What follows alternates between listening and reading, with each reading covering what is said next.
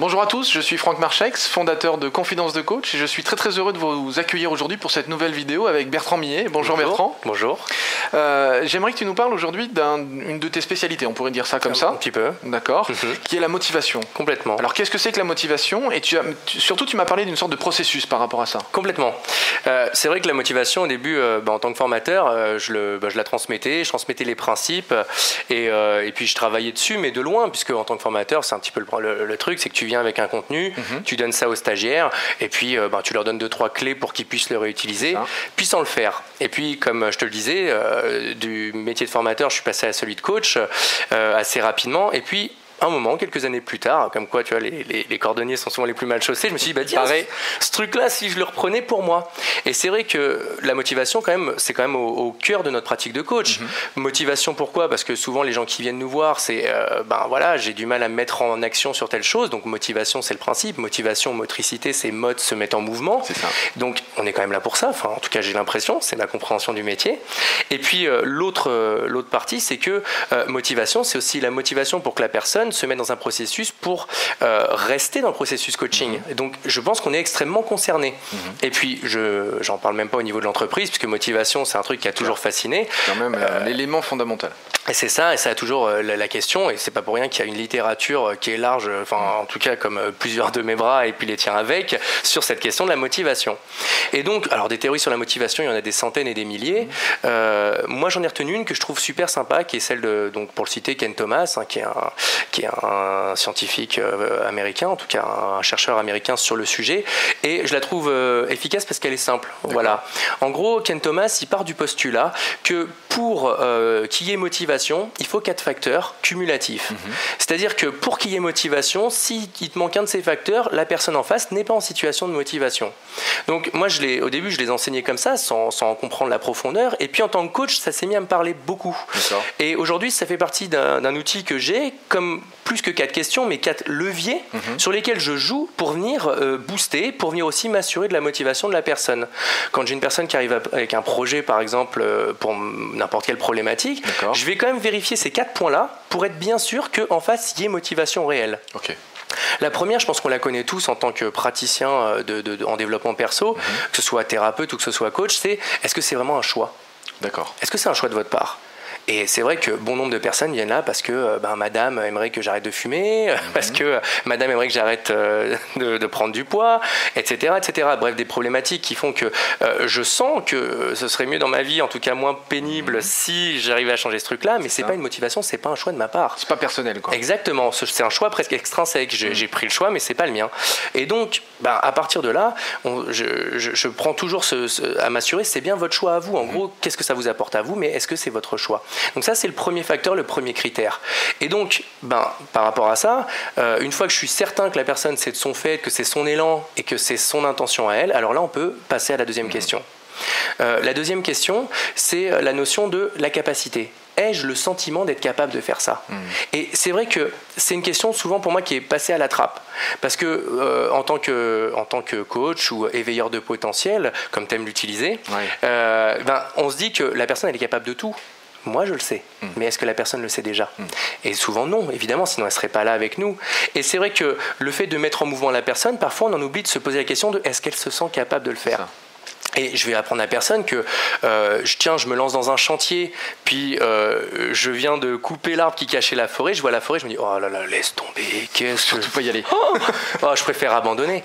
Et ben c'est ça le truc, c'est parce que je me sens pas capable de le faire. Et donc ce sentiment de capacité, ok là aujourd'hui, quel est pour vous le potentiel, le, pourcentage de chance de réussite de ce truc-là, et euh, comment est-ce que vous pourrez l'augmenter? Et eh bien ça, c'est une question qui est fondamentale. Et voilà pourquoi je, je, la prends toujours en compte ce côté capacité de la personne, est-ce qu'elle se sent elle-même capable? Non pas est-ce que moi je la vois capable, mm. non pas est-ce que objectivement, entre guillemets, elle est capable, mais est-ce qu'elle en a conscience? Mm. Donc c'est encore pour moi quelque chose d'extrêmement important. Ensuite, il y a cette... Euh, Et en même temps, juste pour revenir sur cette notion de capacité, ça ouvre le champ aussi sur toute l'aspect croyance. Absolument. Hein, absolument. C'est-à-dire que là, en, l'écoutant, quand tu lui poses cette question, mm-hmm. tu vas entendre aussi tout ce qui va se passer en termes de croyance. Et je ne suis pas capable pourquoi Enfin, qu'est-ce qui est euh, bloquant? Quel est le saboteur ou le sabotage intérieur qui fait que je suis pas capable à cause de ça? Ou je pense ne pas être capable à cause de ça? Absolument. Formidable. Et, donc, c'est, ça me renvoie évidemment là-dessus, ben, par exemple, à, l'échelle de DILT, où mhm. la, capacité, ben, si on travaille un niveau ou deux niveaux au-dessus, et eh bien voilà, on va tomber effectivement sur la croyance. Mhm. Donc, les deux étant reliés, comme tu dis, ça, c'est une super boussole pour, mhm. aller, pour les travailler, pour aller creuser. Complètement. Et ensuite, le troisième point, ce serait donc euh, le point sur euh, la personne, est-ce qu'elle sent un développement à faire ça mhm. Et en gros, est-ce qu'elle sent que ce qu'elle est en train de faire va lui apporter quelque chose mhm. euh, Ça voudrait dire, encore une fois, je reprends monsieur qui vient pour arrêter de fumer, mhm. si la seule chose qu'il a l'impression, c'est que ça va lui empêcher des, des, embrouilles avec madame, pourquoi pas Est-ce que cette chose-là est suffisamment engageante, stimulante euh, et attractive pour le mettre en mouvement. J'aime bien employer la notion d'impliquant. Absolument. Parce que ça va vraiment l'impliquer dans, ce changement-là. Et donc, ce côté, est-ce que je me développe en faisant ça Est-ce que j'ai l'impression d'y gagner quelque chose Et là, euh, si on, reprend peut-être le parallèle avec Diltz comme tu le faisais, mhm. et que, que, je trouve intéressant, c'est on est peut-être aussi sur la mission. Mhm. On arrive, on a, en tout cas, on remonte très haut. C'est est-ce que pour moi, ce que je suis en train de faire me permet de me développer, de monter, de monter et de, et de me développer, tout mhm. simplement. Et la dernière, euh, la dernière échelle, et la dernière, la dernière partie, je dirais, ce serait sur euh, la notion de est-ce que ça a un sens, hmm. un sens global, le, the big picture, tu vois, le côté, est-ce que ce que je suis en train de faire, ça veut dire quelque chose dans ma vie, est-ce que ça veut dire quelque chose dans mon groupe? Et là, il y a plein de notions qui sont essentielles au coaching, encore une fois, qui arrivent. Il y a l'écologie, il y a ce côté mission, enfin bref. Et encore une fois, le sens de ce que je suis en train de faire à l'instant T où je suis en train de le faire, est-ce que ça veut dire quelque chose? Est-ce qu'aussi, à l'instant T, et ça pour moi c'est important, là maintenant, est-ce que ça a un sens. Mm. Peut-être que ça en avait un il y a quelques temps. Exactement. Et qu'aujourd'hui plus forcément maintenant. C'est ça. Voire peut-être même pas forcément dans l'action qui va venir. Complètement. Mm. Et c'est vrai que là aussi, moi je me suis rendu compte qu'il y a beaucoup de, personnes qui viennent me voir et qui viennent avec une problématique qui était en fait leur problématique d'il y a quelques mois. Mais le fait est que le temps qu'ils se mettent en mouvement pour juste prendre contact avec le coach mm. euh, font qu'aujourd'hui, cette problématique-là, soit l'homéostasie à jouer, elle est passée, soit, ce qui peut être encore différent, c'est que la personne, en fait, le, la chose s'est décalée et n'est plus tout à fait celle, en fait, qui, qui ferait qu'aujourd'hui, elle se sentirait pleinement, pleinement satisfaite de travailler dessus. Ça. Et donc, ce fameux sens, il est extrêmement important à checker et à, et à, et à s'assurer qu'il est là eh bien, pour qu'en face, on ait motivation complète. Donc, si je résume, en fait, il faut ces quatre facteurs de façon euh, présente tout le temps pour être sûr que ça fonctionne. Et donc, pour travailler, ça veut dire que, un, le choix. Est-ce que mmh. vraiment la personne est là de son propre choix ou pas? Deuxièmement, est-ce qu'elle s'en sent capable de faire ce travail-là? Troisièmement, est-ce qu'elle voit qu'elle a un intérêt, un développement à le faire? Et quatrièmement, est-ce qu'il y a un sens pour elle? Est-ce qu'elle envoie le sens? Alors, là, comme je disais, moi je m'en sers d'outil de validation, mais je m'en mhm. sers aussi forcément euh, de levier de travail. Puisqu'à partir de là, ça me permet de partir avec mon client et de lui demander, OK, sur ces quatre choses-là. Qu'est-ce qui manque? Exactement. Ou quel est celui qu'on peut encore grossir, mhm. euh, qu'on peut encore gonfler. Peut-être en faisant une échelle de 1 à 10, en disant, bah voilà, où est-ce que vous le metteriez Et donc là, à partir de là, bah, la personne va pouvoir euh, dire, bah moi c'est plutôt celui-là, et nous, on va pouvoir travailler sur celui qui mhm. manque, le gonfler. Et là, on voit des choses qui, bah, effectivement, la personne se rebousse, se remonte sur son objectif, et là, elle, vient chercher l'énergie qui va lui permettre d'atteindre le truc. ça te donne en tout cas une grille de lecture qui est hyper passionnante, parce qu'avec ces quatre éléments, ces quatre leviers-là, mhm. tu sais assez rapidement, hein, mine de rien quand même, euh, de manière relativement euh, vraiment efficace et rapide, euh, lequel de ces leviers il va falloir appuyer ou lequel il va falloir pousser plus que Bien sûr, absolument. Et en entreprise, je m'en sers aussi beaucoup pour les, les, personnes qui viennent me voir, les dirigeants qui viennent me voir en disant, moi, mes collaborateurs manquent de motivation. Mhm. Ça, c'est un, un, truc un peu, un peu régulier, récurrent qu'on va entendre. Et justement, avec ces personnes-là, ce que, ce que je leur propose, c'est en posant ces quatre critères, de voir au sein de l'entreprise, mais cette fois plus en systémique, quelles sont leurs façons de faire vivre ces quatre notions avec leurs collaborateurs. Je donne notamment la notion de choix. Hmm. Quel est pour eux, l'espace de choix, hmm. leurs collaborateurs ont dans ce qu'ils sont en train de faire à l'heure actuelle. Et là, à partir de là, euh, c'est de voir, ben, c'est ce que je trouve toujours drôle, c'est qu'on se fait une échelle du choix et à chaque fois on se demande comment est-ce qu'ils pourraient remonter d'un cran pour laisser encore davantage de choix à la personne en face. Et là, c'est des casse-têtes, c'est des changements. Là, il y a encore les croyances qui marchent mhm. là-dedans, le côté que ben, si je laisse plus de choix, jusqu'à combien je suis crédible, jusqu'à combien je suis indispensable. Voilà, donc là, on est dans Et puis la croyance qu'un leader, il, quelque part, c'est lui qui va impulser. Donc forcément, euh, il y a une sorte d'illusion de choix ou non parce que c'est moi le leader. Alors qu'en fait, souvent, un bon leader, c'est quelqu'un qui va justement euh, donner un espace de potentiel, un espace de choix, mhm. dans une même direction, dans un même sens. Complètement. Mais en tout cas, qu'il y a quand même cette notion un peu de, qui va faire quoi. Absolument, absolument. Et donc dans le, dans le même esprit, derrière la capacité, euh, jusqu'à où est-ce que par mes feedbacks par mes retours, je permets aux autres de, leur, de leur, laisser entendre qu'ils ont la capacité mm. et je, m'assure qu'ils se sentent la capacité. C'est vrai qu'en entreprise, le côté, euh, bah écoute, euh, s'il est à ce poste-là, c'est qu'il a été payé pour, donc il a intérêt à le faire, euh, parce que sinon, il est en train de me démontrer qu'il a rien à foutre là eh ben, je me dis que moi là-dessus, c'est aussi intéressant de demander à une personne euh, en tant que manager, ok, euh, par rapport au projet là qu'on mm. est en train de penser à te donner, euh, jusqu'à où tu te sens capable. Mm. Et à partir de là, si tu t'en sens capable, est-ce que ça t'intéresse? Est-ce que, Donc est-ce que ce serait ton choix?